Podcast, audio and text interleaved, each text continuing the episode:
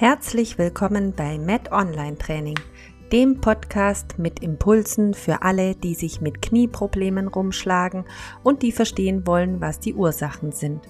Ich bin Yvonne, Physiotherapeutin, Sportwissenschaftlerin und Laufcoach.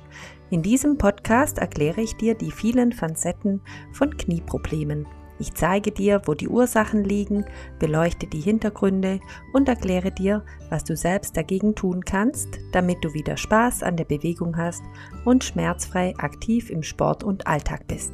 Viel Spaß bei der Folge.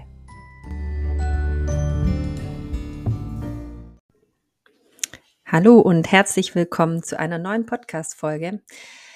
Ja, heute, letzte Woche ging es in meinem Podcast über die ersten Wochen nach einer Kreuzbandplastik. Da habe ich dir darüber berichtet und ich habe dir da genauer erzählt, was alles so auf dich zukommt, beziehungsweise was man so nacheinander macht nach so einer Kreuzbandoperation. Und heute möchte ich dir mal genauer erklären, was passiert denn nach diesen sechs Wochen? Wie geht es denn dann weiter? Ja, wenn du in den ersten, äh, 6 Wochen alles, äh ja, ich sage jetzt mal, wenn alles gut gelaufen ist, wenn du alles richtig gemacht hast, ist vielleicht so eine Sache, gell? Manchmal kann man wirklich nichts dafür, dass es nicht immer gut läuft, aber wenn alles ganz gut gelaufen ist, dann ist dein Knie abgeschwollen und du kannst bereits wieder ganz gut das Kniegelenk beugen und wahrscheinlich hast du dann auch schon die Schiene wieder los, die du die ersten 6 Wochen ähm, ja sozusagen verordnet tragen solltest. Und bei den meisten Patienten, die ich habe, da überschneidet sich dann so ein bisschen diese Zeit ähm, zwischen fünfte, sechste, siebte Woche bei den einen, da geht es ein bisschen schneller, bei den anderen, da braucht es etwas mehr Zeit. Also man kann nicht so konkret sagen, ähm, da ist so der Schnitt, aber die Ärzte, die sagen schon, nach genau sechs Wochen hat, haben sie sozusagen die Gewissheit, dass die ähm, ganzen Kreuzbandplastik, die, alles, was man da an der Operation ähm, gemacht hat, dass das dann ganz gut wieder verheilt ist. Und da bringt die Zeit eben einfach so ein gutes Maß. Wann ist dann Zeit, zum weiterzugehen und ohne dass man Angst haben muss, dass da irgendwas nochmal abreißt. Ja, das heißt, nach sechs Wochen darfst du dann wieder anfangen, dich etwas mehr zu bewegen und auch mit einem Training beginnen. Und es kann natürlich auch mal sein, dass du dann in diesen ersten ein, zwei Wochen, wenn du mit dem Training beginnst, auch mal das Knie wieder anschwillt. Aber da keine Panik, eben solange es nicht heiß wird, das Knie und über mehrere Wochen oder viele, also ich sage jetzt mal mindestens fünf, sechs Tage diese Schwellung bleibt, da ist das sehr unproblematisch, wenn in der Regel das schwillt das nach ein, zwei Tagen wieder ab wenn du natürlich dich dann auch schonst und wieder schaust, dass die Schwellung zurückgeht. Das heißt, wieder Bein hochlagern, vielleicht einen Kompressionsstrumpf anziehen, äh, kühlen und so weiter. Aber das ist gar nicht so selten, dass wenn ein Patient bei mir wieder mit dem Training beginnen darf, dass dann auf einmal wieder auch mal eine Schwellung auftaucht. Also da sich nicht irritieren lassen, das kommt ganz häufig vor. Ja, ähm, darf, wie gesagt, auf diesen sechs Wochen dann auch wieder trainieren. Es gibt so eine Freigabe für den Operateur dann und im Fokus steht dann auf jeden Fall der Kraftaufbau. Kraftaufbau beinhaltet sehr viele Faktoren, um das Knie eben wieder zu einer vernünftigen Stabilität zu verhelfen. Also ich sage jetzt mal Kraftaufbau im Allgemeinen. Ähm, das Erste, was mal wichtig ist, dass der Muskelquerschnitt sich wieder vergrößert. Das macht Sinn, dass man darauf den Fokus erst, erst gleich am Anfang legt. Sprich, man macht ein absolutes Kraftaufbautraining.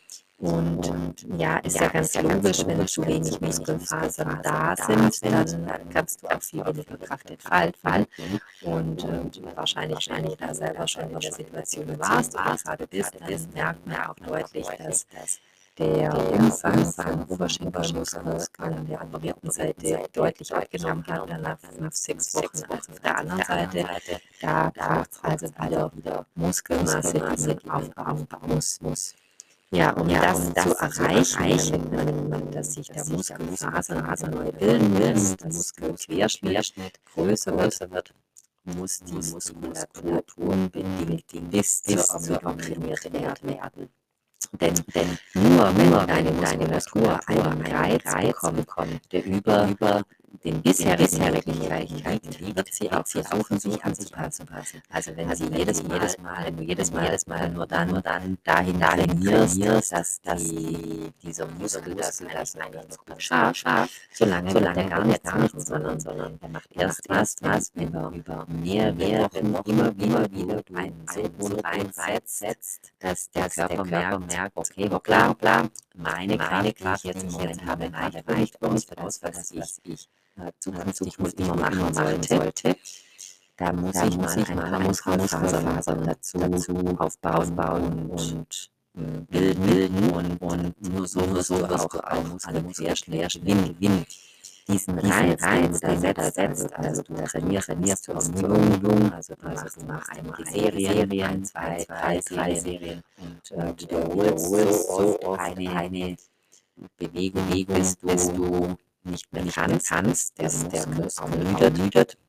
Und wenn und du das, das ähm, an mehreren, mehreren verschiedenen Muskeln machst, dann braucht es auch immer, immer eine Ruhephase danach. Das heißt, das heißt, du musst unbedingt anschließend die Muskeln auch, auch pausieren lassen und einen Reiz setzen, aber, aber nicht zu lange, sondern ungefähr 80, 40 Stunden. Also, also nicht am, nicht am nächsten Tag gleich wieder trainieren, sondern nach, nach 48 Stunden, also alle zwei Tage braucht Muskulatur einen Reiz, damit, damit sie dann ja, sich, ja, sich aufbaut und ihr Muskelfaser aufbaut. Und dazwischen, dazwischen die Muskulatur unbedingt, unbedingt die Möglichkeit, sich zu regenerieren. Manchmal, Manchmal habe ich sehr überambitionierte Patienten, die dann äh, das Gefühl haben, ich trainiere jeden Tag, ich das jeden Tag, genau diesen und, und sie werden dann meistens nicht, nicht belohnt, sondern sie fallen ein bisschen in den Loch, weil natürlich die Regenerationsphase einfach ignoriert wurde und dann sich da gar nichts aufbauen kann. Der Körper wird eigentlich eher Erholung suchen und ähm, ja, nicht das machen, was wir eigentlich wünschen. Sprich, sprich, es macht, es macht keinen Sinn in dieser Erholungszeit zusätzlich, zusätzlich identische Trainingseinheit einzubauen. Es macht, es macht aber natürlich Sinn, in, in, dieser, in diesen 48 Stunden, in denen du kein Kraftaufbautraining machen sollst, äh, andere Sachen zu trainieren, wie zum Beispiel die Beweglichkeit oder die Koordination, also Koordinationstraining oder auch propriozeptives Training. Das ist durchaus möglich, aber wie gesagt, kein Kraftaufbautraining. Ja, es gibt ähm, neben dem klassischen Muskelaufbau im Fitnessstudio an den Kraftgeräten braucht es dringend auch noch ein funktionelles Krafttraining. Wenn du an den Kraftgeräten trainierst, dann trainierst du ja meist zumindest im geschlossenen System. Also so sind die meisten ähm, Kraftgeräte in den Fitnessstudios ausgelegt. Das heißt, dass keine Ausweichbewegung möglich ist, beziehungsweise keine Ausgleichbewegung kompensiert werden muss. Und bei einem funktionellen Training, da trainierst du dann im Gegenzug im offenen System. Das bedeutet, dass dein Körper bei jeder Bewegung gleichzeitig aktiv Ausgleichbewegungen verhindern muss, um die Bewegung ohne eine Abweichung durchzuführen, weil eben da keine so eine konkrete Führung ist, wie zum Beispiel an der Beinpresse. An der Beinpresse, da sitzt man drauf und man drückt die Platte nach vorne, beziehungsweise man äh, schiebt den Schlitten, auf dem man sitzt, nach hinten. Und da gibt es eigentlich keine Möglichkeit, irgendwo anders auszuweichen.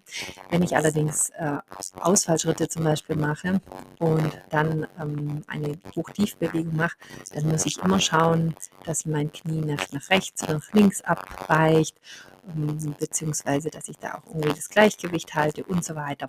Und deswegen nennt man das das offene System. Und dieses offene System, das erfordert ein viel größeres Zusammenspiel an Muskelaktivität als das Training im geschlossenen System. Und ganz zu Beginn macht es absolut Sinn, in diesem geschlossenen System einfach mal aufzubauen. Aber dann sollte man relativ schnell auch versuchen, in das Funktionelle, in das ähm, offene System überzugehen und das so ein bisschen kombinieren, dass man mit beiden trainiert.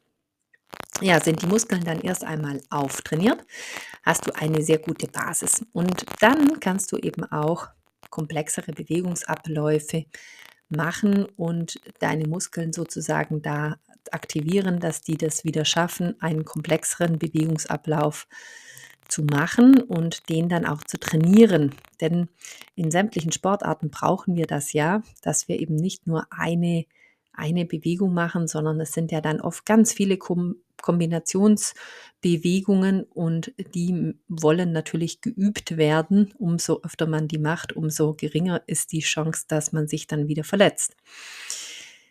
Und um das, diese komplexe Bewegungsabläufe, die kann man dann auch gut in einem Koordinationstraining erreichen oder auch mit propriozeptivem Training, vielleicht auch so in Verbindung mit Koordinationstraining. Und dadurch erreichst du eben eine sehr, sehr gute Stabilität in den Kniegelenken. Kniegelenken sage ich jetzt explizit deshalb, weil du immer darauf achten solltest, dass du beide Knie trainierst, egal, auch wenn du nur ein Knie verletzt hattest.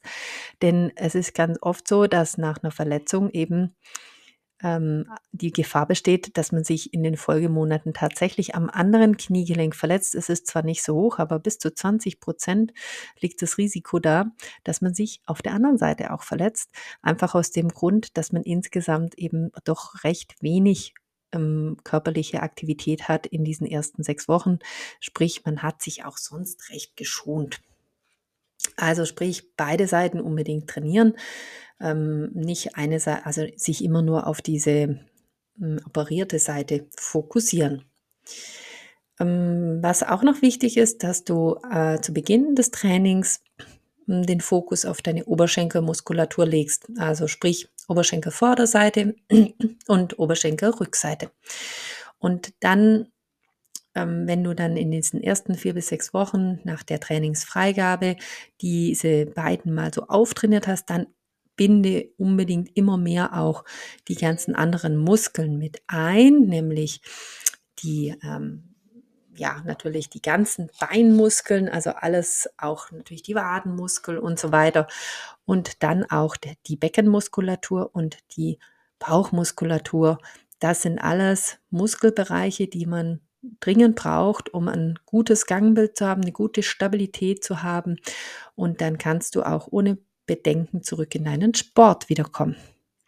Ja, sind dann mindestens die drei Monate bis manchmal sogar bis zu sechs Monaten. Es kommt immer ein bisschen drauf an, wie die Operation verlaufen ist, was für Begleitverletzungen noch dabei waren. Aber wenn das geschafft ist und das Kniegelenk auch stabil, dann hast du auch oft die Freigabe für plyometrisches Training.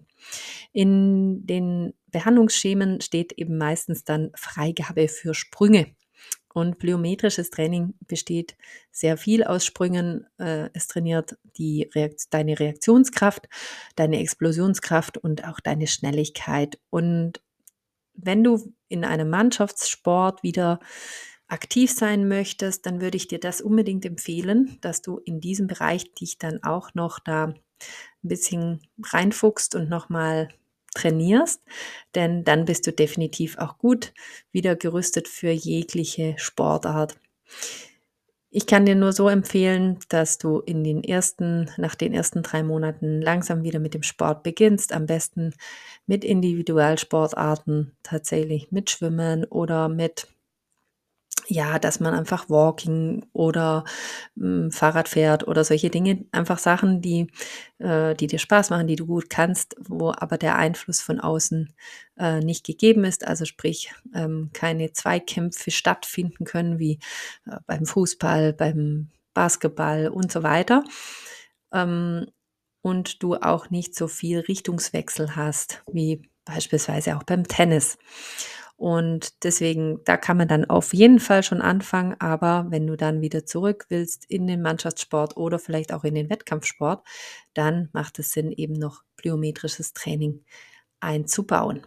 Ja, ich hoffe, du konntest was mitnehmen heute wieder und äh, ich freue mich, wenn du Fragen hast, wenn du dich meldest, gerne entweder auf meiner Website www.met-onlinetraining.ch oder per Mail auf hallo at met-onlinetraining.ch.